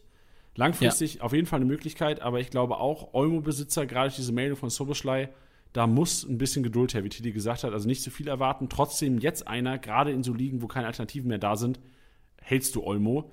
Bin aber auch der Meinung, dass wenn Alternativen da sind, wie jetzt, ähm, ich habe jetzt keinen, aber im Preissegment quasi, wenn ihr wisst, der Kollege spielt safe in der Startelf, ich glaube schon, dass Olmo nicht mehr die Krankenpunkte-Explosion jetzt liefern wird in den nächsten Wochen. Weil es jetzt erstmal, wie gesagt, in den nächsten zwei, drei Wochen wahrscheinlich noch keine Startelf. Dann immer mal wieder ähm, Startelf mit eventuell auch ähm, Einwechslung dann für den Soboschleider und Kunku nach einer Zeit. Also ich glaube, ich wäre ein bisschen vorsichtiger und sehe auch ähm, aber die Möglichkeit für alle Olmo-Besitzer, den jetzt geil verkaufen zu können an die Konkurrenz. Also nicht, nicht vielleicht nicht verkaufen, aber vielleicht in einen Trade mit einzubeziehen, weil einen Olmo kannst du immer sehr geil verkaufen. Ja. Also ich möchte dazu auch nochmal sagen, äh, vierter, fünfter Spieltag äh, waren es jeweils knapp 60 Minuten, einmal 60, einmal 58. Ähm, und danach hat er an drei Spieltagen noch gespielt. Das war jetzt am Wochenende, am 10. und am 11. Spieltag. Und ähm, da hat er zusammen, exklusive vierter, fünfter Spieltag, hat er 22 Minuten gespielt. Über drei Spieltage verteilt. Also ja. 10., 11. und jetzt am Wochenende. Ähm, äh, der, der, muss sich da auch wieder rantasten. Der wird nicht sofort reingeschmissen. Und 102 Punkte. Freunde, das ist nix. Ja.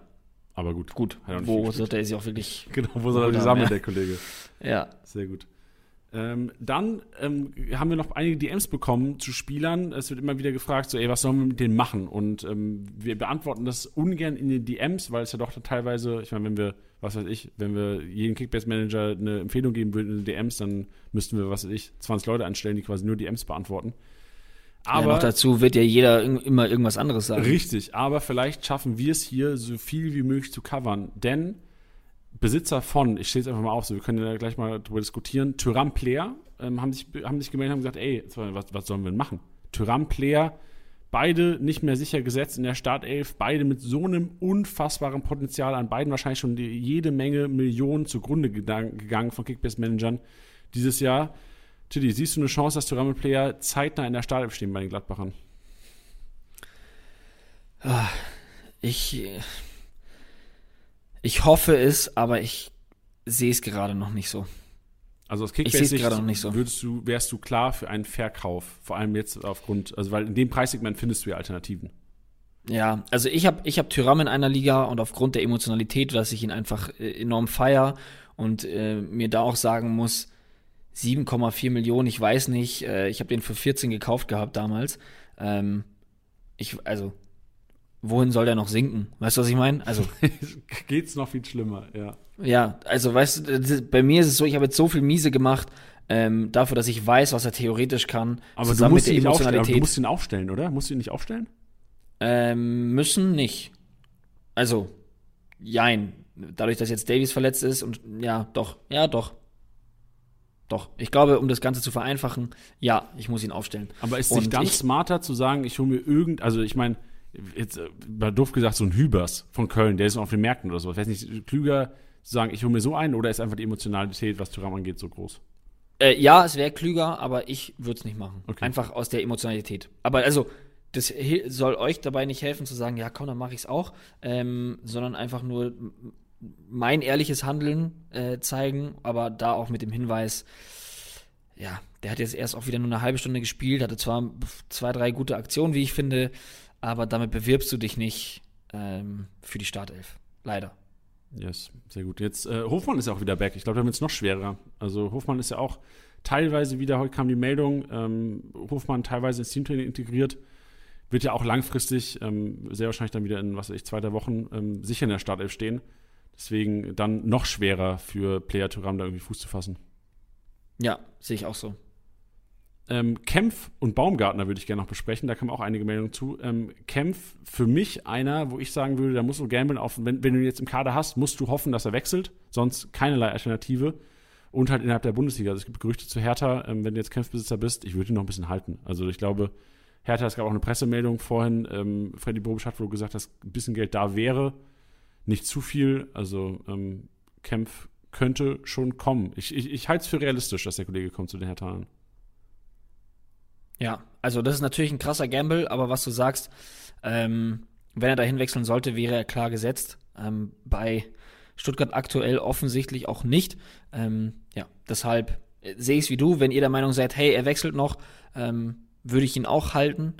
Aber ansonsten würde ich mich auch da um, ja, für eine Alternative umschauen. Das ist natürlich immer die Frage, was ist, was ist äh, überhaupt noch auf dem Markt. Aber äh, wenn man sich jetzt anschaut, beziehungsweise bedenkt, dass ein, ähm, über den wir vorhin geredet haben, ein Dahut günstiger ist als Kempf aktuell. Ja, ja. Ähm, Kann das, keinem erzählen. ja, Ey, Ja. und vor allem, ähm, ich, ich würde vielleicht so ein bisschen umschwenken bei Kempf. Ich würde den, äh, wäre für mich ein klarer, klarer Typ für den Verkaufen. Selbst wenn er wechselt, 14,8 Millionen, 14,8 Millionen ist kein Hertha-Abwehrspieler wert. So, also, er wird nicht krank punkten ja bei stimmt, so muss man es auch sehen. Also ja. das, ähm, auch wenn er dann wahrscheinlich eine Marktwertentwicklung positiv wieder bekommen wird, wenn es ein Wechsel-Announcement gibt, selbst dann keine 14,8 Millionen wert. Also jetzt nochmal äh, Korrektur vielleicht von dem, was wir gerade gesagt haben. Äh, außer ihr seid Hertha-Fans und wollt dann quasi äh, Kämpfe im Team haben, aber 14,8 Millionen ist kein Hertha-Verteidiger wert. Wenn überhaupt, ist der 8 bis 10 wert. Das ist ein sehr, sehr guter Punkt, was du sagst. Also man muss sich dann ja auch immer die Performance von den, von den, ähm, von den restlichen Verteidigern anschauen. So klar hast und stark, ähm, der da irgendwie äh, gut punktet, aber der Rest ähm, lässt dann doch sehr zu wünschen übrig. Ähm, und wenn du da auch die Preise vergleichst, also ein Stark mit einer der besten Punktern mit 8 Millionen, ähm, Torunariga auch 8,7. Also da muss man ein bisschen aufpassen und ich glaube, dass er dann auch, selbst wenn er zu Hertha wechselt, dann auch äh, überteuert ist. Ist ein sehr, sehr guter Punkt, Janni. Ich habe jetzt einen, Tiddy, der für mich wahrscheinlich der schwierigste Case der ganzen Liga Oh ist. Gott, ich glaube, ich weiß, was kommt. Ja, ja. Christoph Baumgartner. Hm. 10 Millionen wert, von Veranlagung her einer der besten Kicker bei den Hoffenheimern. Punktet grottig. 10 Millionen Marktwert sinkt.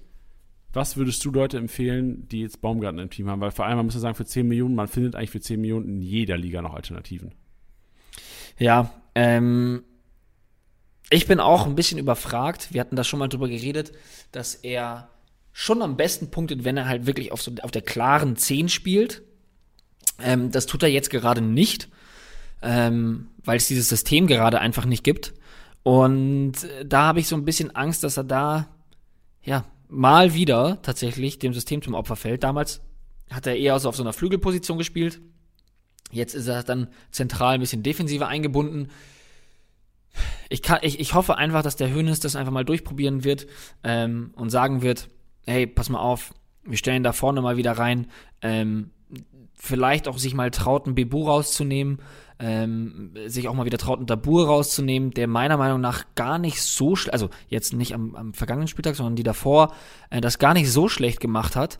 Ähm, aber da vorne gibt's dann auch noch einen, einen Rütter zum Beispiel, oder Rütter, wenn man es äh, schöner aussprechen möchte. Deswegen, da ist schon auch viel Konkurrenz für diese offensiven Positionen. Also klar kannst du einen Baumgartner weiter zurückziehen, klar kannst du Kramaric weiter zurückziehen. Das kannst du meiner Meinung nach mit einem Rütter, Bebu und Dabur deutlich weniger. Ähm, ja, deswegen habe ich so ein bisschen Bammel, ähm, dass er äh, punktetechnisch äh, auf dieser Position versauert. Ja, guter Take. Also ich bin auch, ähm, also wenn ich Besitzer wäre, ich wäre auch überfragt, wie du gesagt hast, aber sehr gute Antwort trotzdem. Von daher schaut selbst, was ihr daraus macht aus der Geschichte. Ja, ja, oder sagt uns mal auch eure Meinung. Also ja, es ist schwer. Es ist, es ist, glaube ich, extrem schwer, da eine Meinung zu haben, weil es halt so eine kranke Upside hat. Aber im Grunde genommen kannst du auch wirklich ähm, die damit die Spieltage vermiesen. Also eine, ich glaube, es gibt wenig Spieler, die wahrscheinlich ist so fast wie Tyram, nur dass Baumgartner halt größere Spielchancen hat. Aber ich check's Ja, und ich denke mir, denk mir Hoffenheim jetzt gerade auf dem vierten Platz so. Es ist ja jetzt nicht so, als wären die in der Krise und du müsstest sagen, okay, ich muss jetzt hier händeringend irgendwas finden, um, um, um, äh, ja, um da irgendwie Punkte gut zu machen, sondern äh, es, es läuft ja verhältnismäßig gut. So, ja, vor allem, ähm, du hast gesagt, warum solltest Alter, du dann groß was umstellen? Ey, genau, du hast vor allem hast du gesagt, also, aber ich sehe halt das Potenzial bei Baumgartner, wenn du siehst, okay, dritter Platz ist Bayer Leverkusen. Klar hat Baumgartner eigentlich die Qualität eines Wirts, aber bei, auf der 10 bei Leverkusen Wirts 30 Millionen wert, punktet wie ein kranker Kerl, Alter. Hoffenheim, ein Punkt weniger, klar spielen die anders als Leverkusen, haben nicht diesen Ballbesitzphasen, die Leverkusen hat und Baumgartner hat natürlich die Qualität eines Wirts, aber da hätte Baumgartner für mich die, die, die Qualität an sich, Zehner zu sein und halt auch krank zu explodieren, dass es für mich eigentlich ein Spieler ist, der 20 Millionen wert sein könnte. Und deswegen ist er, glaube ich, so gefährlich für uns Kickbase-Manager. Ja. Weil halt viele Kickbase-Manager noch einen viel krankeren Sachverstand haben als ich und die sich viel mehr zusammenreihen können, zu was er in der Lage wäre. Ja. Aber gut. Ähm, ich glaube, die Leute haben ganz gut Eindruck bekommen, was Baumgartner teilweise mit seinen Kickbase-Managern macht. Ja. Und wenn ihr da auch eine Meinung habt oder eine klare Meinung, dann lasst sie uns gerne zukommen. Yes, und jetzt, Tilly, heißt es Vorbereitung auf den 20. Spieltag, äh, nämlich intensiv. Was sollten die Manager sich ins Boot packen? Gehen wir einkaufen. Bitte, bitte. Jannis Einkaufswagen.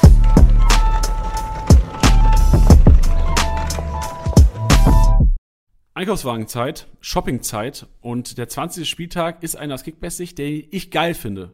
Den finde ich richtig geil, weil es gibt richtig geile Partien und ich habe fünf Teams mir rausgepickt am kommenden Spieltag, wo ich teilweise Mismatches und jede Menge Punkteexplosionen sehe. Das sind zum einen am Freitagabend die Frankfurter. Frankfurt, vor allem sollten Kostic und Trapp wieder zurück sein, also vor allem Kostic zurück sein, könnte das eventuell ein 2000er Brett von den Frankfurtern werden am Wochenende. Deswegen Frankfurter einpacken. Einstellung einsehbar, ihr geht auf Nummer sicher. So besseren Case gibt es eigentlich nicht, wenn man gegen einen absprungbetonten Verein, der Schwierigkeiten hat, kon äh, konstant Leistung auf den Platz zu bringen, ähm, spielt an einem Freitagabend. Frankfurt für mich deswegen ähm, Mismatch, Freitagabend Frankfurter einpacken. Genauso wie Sonntag, Leipziger und Bayern jeweils miss mit Mismatches bei beiden ähm, die Woche abwarten, aber aus verschiedenen Gründen. Bei Leipzig die Woche abwarten, weil die im Pokalspiel gegen Rostock am Mittwochabend, das heißt, da Startelf lesen, Rotation, eventuell lesen, wir reden am Freitag in der PK auf jeden Fall nochmal drüber, aber auch zweite Reihe Leute, wie ein Henrichs eventuell mal einpacken, weil was ist, wenn der auf einmal äh, spielt am Wochenende im Mismatch gegen die äh, Wolfsburger und die Bayern, äh, nicht weil sie im Pokal spielen, da spielen sie nämlich nicht mehr, aber weil man nicht weiß, wie es mit den Rückkehrern ist. Also es gibt immer noch Chancen, dass ein Sabitzer nochmal schade spielt. Die ist zwar nicht groß, die Chance, aber man kann es nicht fest sagen. Also ich habe auf Ligaseiter gerade vor dem Podcast nochmal durch die Kommentare gescrollt. Und da sind teilweise, werden wilde Sachen schon thematisiert, wie Startelfs gepostet und sonstige Geschichten. Also ich würde hier den Kickbase-Managern raten, ey, Füße stillhalten, aber auch der Gewinner sein am Freitag, wenn die PK läuft, ähm, von uns spätestens, oder auch wenn man sich quasi Bayern PK am Freitagmittag reinzieht dann der Gewinner sein und sagen, ey, ich habe einen Sabitzer noch im Team, ich habe einen äh, Musiala im Team, ich habe einen äh, Omar Richards im Team, weil du weißt nie, ob ein Upamecano hundertprozentig fit ist, du weißt nie, ob ein Hernandez hundertprozentig fit ist. Also es gibt immer wieder, oder Rocker im Team. Also generell zweite Reihe Bayern wichtig bis Freitag und dann entscheiden. Also von daher horten und nicht zu früh trennen, wäre mein Take, weil ich glaube, letzte Woche haben sich schon einige von dem Sabitzer und Co. getrennt, auch wenn Sabitzer jetzt, glaube ich, 99 Punkte nur gemacht hat. Ich glaube, viele haben es bereut, eventuell sich zu früh vom Bayern-Spielern getrennt haben, weil sie gesehen haben, oh ja, die Meldung kam, Upamecano wieder zurück im Training oder andere Spieler zurück im Training. Vorsichtig, ähm, man weiß nie, was passiert mit allen Corona-Erkrankten. Ähm, ist auch hier an dieser Stelle, kann ich glaube ich mal sagen, ist keine Krankheit, mit der man spaßen sollte. Ähm, auch aus Kickbase-Manager-Sicht. Und am Samstag, Freunde, Leverkusen und Freiburg. Für mich zwei kleine Mismatches. Deswegen auch auf die Freiburger wieder setzen, meiner Meinung nach. Es geht daheim gegen Stuttgart und ich würde auf ein kleines, äh, so ein bisschen Comeback, Bounceback-Event und ich sehe auch Grifo wieder als einen, der in der Championship auf jeden Fall mal relevant wird. Deswegen zusammengefasst, Frankfurt, Leipzig, Bayern, Leverkusen, Freiburg. Ich kann es gleich schon mal spoilern. Ich bin mir sicher, dass meine Championship-Aufstellung wahrscheinlich äh, neun, zehn, vielleicht sogar elf Leute aus den fünf Teams hat, Teams hat am Wochenende. Wahnsinn. Schön, Tiddy. Ähm, Geil. Haben wir es mal wieder, wa? Haben wir's mal wieder. Für euch nur noch der Hinweis, wir haben es am Anfang der Episode schon gesagt, rein die Challenges, Sky versus Kickbase, als auch die EA Sports FIFA 22, FIFA 22 Challenge, nämlich die vierte, meine Damen und Herren. Und ähm, vielleicht, willst du es auch machen, weil du hast einmal Lewandowski als MVP auch richtig krank angesagt. Ich glaube, damals waren deine Worte eine Heldentat, Robert Lewandowski als MVP zu tippen. Und das hat der Kollege äh, Jere oder Jerre gemacht. Ich hoffe, ich, äh, spreche ihn richtig aus. Wahrscheinlich Ähm, Jerre, oder? Wahrscheinlich Jerre, ja, wahrscheinlich Jerre, aber mh, d- was der auf jeden Fall besser kann als ich, äh, Namen aussprechen, ist MVPs tippen. Der hat Lever getippt. Und zwar auch nur mit, glaube ich, drei Punkten Unterschied. Also Respekt an Jerre, der es gerochen hat, dass Lever mal wieder komplett ausrastet. Viel Spaß dabei. Super. Tiddy, dann äh, dir eine schöne Woche und äh, genießt den Spieltagssieg in, in unserer Liga. Es ist nächste Wochenende läuft die Katze nämlich in eine andere Richtung. Ja, du, also ihr könnt da oben machen, was ihr wollt. Ich will nur ein paar Plätze äh, im Mittelfeld gut machen. Und äh, Johannes habe ich ja schon geschnupft. Und den, das muss ich jetzt noch äh, verteidigen. Für alle, die es nicht äh, kennen, Johannes ist unser, äh, unser CMO. Wir hatten auch schon im, im Podcast, Jahresrückblick-Podcast, ähm, den hat Tiddy geschluckt. Hört zieht euch auch gerne gern mal rein in den Jahresrückblick-Podcast. Sympathischer Kerl, aber anscheinend kann er nicht so gut Kickbase managen wie die Tiddy. Unterschreibe ich. Okay, Tiddy. Mach's gut und jetzt Mach's ist Zeit äh, für Jerre oder Jere. Wie hast du nochmal gesagt, Tiddy? Wie heißt er wahrscheinlich? Ich glaube Jerre. Jere. Müsste Jerre sein. Ab geht die Post. Tschüss. Ja, schönen guten Abend erstmal. Ich hatte diese Woche mit Lewandowski äh, den MVP-Tipp fast äh, richtig. Ich glaube, vier Punkte waren zum Ende, ähm, die mich von einer genauen Punktlandung getrennt haben. Ich habe ihn auch selber im Team. Muss natürlich wöchentlich getippt werden. Irgendwann muss es ja mal klappen. Ähm, ich habe auch diesen, dieses Wochenende meinen Allzeit-Punkterekord geknackt. Ich glaube, sie, äh, 1700 waren es am Ende. Lief aber auch vieles zusammen. Hinkapier machte unverhoffte Vorlage, Brandt macht zwei und auch Bellingham mit einer. Ja, im Moment auf dem dritten Platz, aber äh, das wird sich hoffentlich mit äh, diesem Team noch ändern. Und ganz besondere Grüße gehen nochmal raus an Benny. Ist wirklich mit Abstand der schlechteste Kickbase-Manager, den ich kenne.